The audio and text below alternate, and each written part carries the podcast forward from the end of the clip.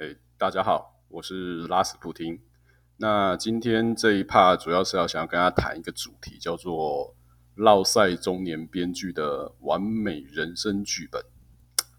这个先讲一讲哦。那个在前几个礼拜，我在搭机场捷运的时候，看到一个的一个小故事，就是就是机场捷运到站，人们就会打开嘛。那通常就是可以看到很多人就是会赶快找位置坐啊。那其中有一对推着娃娃车呃的夫妻特别引起我的注目，因为他刚好坐在，反正他找的位置就是刚好坐在我正前方。那这个这对夫妻呢，娃娃车上面推的就是一个大概差不多年约三岁的小女孩。那大家可以想象，就是大家所谓的幼幼班的那种小女孩。那当他们一做定位的时候，那那个爸爸就很自然的从他口袋掏出手机开始滑，那妈妈呢就很自然的、很顺手的从娃娃车后面的背包掏出一本英文绘本，就是大家看到的那场幼幼幼班给小朋友学英文的那一种绘本，然后拿给小女孩说：“赶快念。”那小女孩就很不想。放下手上手上的玩具嘛，但妈妈就很坚决的，就有点生气的，就把他玩具给没收了，然后叫他翻。那看到这一幕的时候呢，我就想到，大家我们小时候常常会在可能不论哪个阶段啦，那常就会跟你说，你要英文好好念好哦，那以后对你前途才有帮助。但大家那时候常常讲说，哦，对对对对。那我就是要成绩考好嘛，成绩考好才有好前途。那所谓的这个考好英文才有好成绩，好成绩才有好前途。那这个观念一直就是从我们的从我们的家长啊，或是老师所所所得到一个公式，所谓的成功方程式嘛。你就是要好好的努力，念好某个科目，你才会成功哦。但所谓的人生成功，哎，我想大家可能毕业后，不论是从研究所，或是念博士，或是呃国民义务教育完就进入社会，大家都会体认到一个事实，就是其实你一直到三十岁，你还都不能确定你的人生到底成不成功。但为什么我们常常会当有些人成为家长之后，又常常会帮小孩子下一堆所谓的？人生成功剧本，这是第一段，我想让大家先去思考的一个一个方向。那再来讲第二个故事。有一天就听到一个同事哦，他很很跟另外一个同事在聊，说他女儿啊，最近就是很迷那个短视频，就是我们常现在就是最红就是抖音嘛。那所以他就很想。他要准备在这次，呃，可能在某一次月考，如果成绩不好的时候，他就要禁止他使用抖音，然后如果用哦被他发现，就要处罚或什么的。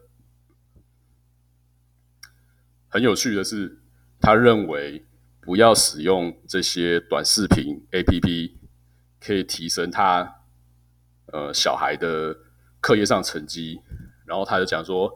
啊，当年呢，我们都是念一些什么《水浒传》啊、金庸啊，然后那些哇，那个一次就是五六本，甚至十几本的那种长篇小说。那这种东西，他就不断强调哦，要念这种东西，才能提升他的所谓的专注力。啊，有高专注力呢，以后呢，事业才会成功。那时候，其实我心里想，就想要吐槽的说：“哎，啊，你现在是？”什么上市上柜的 CEO 呢？还是说你是每个哪个美国新创公司的呃 co-founder 呢？都不是。那你如果你再仔细再想去再凶狠点，就问他说：啊，你觉得你现在是个很成功的中年工程师吗？或是一个中年男子啊？他会跟你说：没有啦，我是希望哈，我的小孩不要像我这么。呃，可能不是这么平庸啊，或是说没有过上非常好的日子。那这是我想的这个题目哈，就是最有趣的，就是说，大部分的中年人都会有很有趣的事，都会觉得自己是一个完美人生编剧的剧本。哦，他他他，或者是说编剧，他们可以，他可以，他已经编好非常好的剧本，然后希望小孩子照执行。但是对于自己的人生呢，他又不敢去编未来自己一年或两年剧本该怎么走。为什么？因为他要自己负责啊，他办办得成办不成，会完全体验在自己的身上。那帮小孩子画这些剧本，念英文啊，或是呃不要用抖音啦，这种短视频 A P P 啦，跑去念金庸或者是呃《水浒传》这种长篇的小说，他只不过是遵循某个人的样板，也许是他他的阿公，或是他那个时代的老师告诉他说：“哦，你应该要这样做才会成功。”所以有一天，当他成为一个大人的时候，他自己又找不出一个很成功的方程式。所以呢，他又整个 copy，再继续跟小孩讲，就像我是说，呃，如果说英文，我就举例，现在大家很喜欢，呃，要小孩子哇越快越好，最好是三岁哦就开始准备脱译啊，然后，诶，国中开始准备什么雅思啊、托福啊，但这些大人，这些中中年男子或是中年妇女。在要求小孩做这件事情的时候，那有没有想过自己为什么为什么没有先做好一些自身的 action？比如说，啊，你英文就算好，你就算托福已经九百九了，那你法语检定呢？你日文检定呢？如果语文真的是让你，或是这些语文分数真的是让你出类拔萃、成龙成凤的要素？那为什么你自己没有呢？就像我说的，我在集结上看到那对夫妻推着小孩的夫妻，那爸爸是拿手机出来滑，那一看就知道是在滑 IG 或 Facebook 嘛，绝对不是在做什么呃法语的智慧练习啊，或是呃俄语的词汇训练啊，绝对不是。那为什么自己可以放松的过日子，而不允许小孩去做他自己想做的事情？为什么？因为再重复一次，每个落赛的中年人，不论男女，大多数都会幻想自己是一个可以写出完美人生剧本的编剧。那是不是说，哦，不好意思哦，我不，我已经没办法当男女主角了。所以呢，呃，我认为我的小孩，呃，或是别人的小孩，绝对是可以。成为一个完美呃一个很出色的男女主角，就是要照这个剧本。但是我必须要说，往往这就是悲剧的开始。呃，我一直觉得哦，台湾或者说我不知道，也许整个华人社会都是会有这种氛围啊，就是我们相信勤能补拙，但是等长大之后，呃，不论是不论你是进当一个。呃，进入军旅当一个称职的军人，或是考进公务体系，成为一个呃为国家奉献的公务员，或是进入产业哦，就是成为一个产业的一份子嘛，一颗螺丝，大企业的一颗螺丝。但是，大多数的人真的就是平庸的过一辈子。然后呢，大多数的人其实。凭良心讲，也觉得自己的人生现在是很落赛的。所以，如果觉得自己人生是落赛的，真的，我觉得不要随便去强加什么什么完美剧本，叫别人的小孩或者自己的小孩一定要照着执行，不然就是说啊，你未来人生就毁了。哦，不好意思，其实，呃，大部分的人，我觉得是会活在迷惘，因为年轻的时候。呃，就像我想，很多人小时候其实一直到大学都没有思思考过自己想要是什么，或是想要做的是什么。那永远是照别人剧本走。那也许爸爸妈妈稍微有点钱，就叫你好，你去呃一个礼拜学两堂钢琴，然后学两堂心算，你可能甚至连看个漫画时间都没有。就这样啪啦啪啦啪啦，一直到大学，你才开始。呃，可能一边吃宵夜一边吃卤味的时候，你才开始反思说：“啊，看，我现在这个念的科系，到底跟我的兴趣有没有相符啊？对，这就是我说的所谓的完美人生剧本。呃，我们常常想，就是一路一路从呃幼稚园、国小、国中，甚至上高中，大家我想很多人的的时间都是耗在补习班哈，就是反正上课嘛，然后补习班有呃给你在额外的功课，所以大家都是认为说，我这么抄，逼这么紧，不要思考。都是因为我正在演一个完美的人生剧本，但没有人去问啊，编剧是谁啊？编剧是比尔盖茨吗？还是编剧是 Michael Jordan？哎，都不是。所以我就说，这个为什么？我觉得，呃，有时候在跟一些国外人士在聊他们的人生或职涯的时候。呃，我觉得台湾人到了中年，那种空洞感，或是说，呃，也许万一自己现在待的公司或自己待的组织，哎，快被撤、快被撤掉，或是快要没钱的时候，特别茫然。为什么？因为我想，我们大半的时间都没有在思考自己到底要干什么。所以，当所谓的完美人生剧本，或是说，哎，我进到一间大公司，那这间大公司不再大的时候。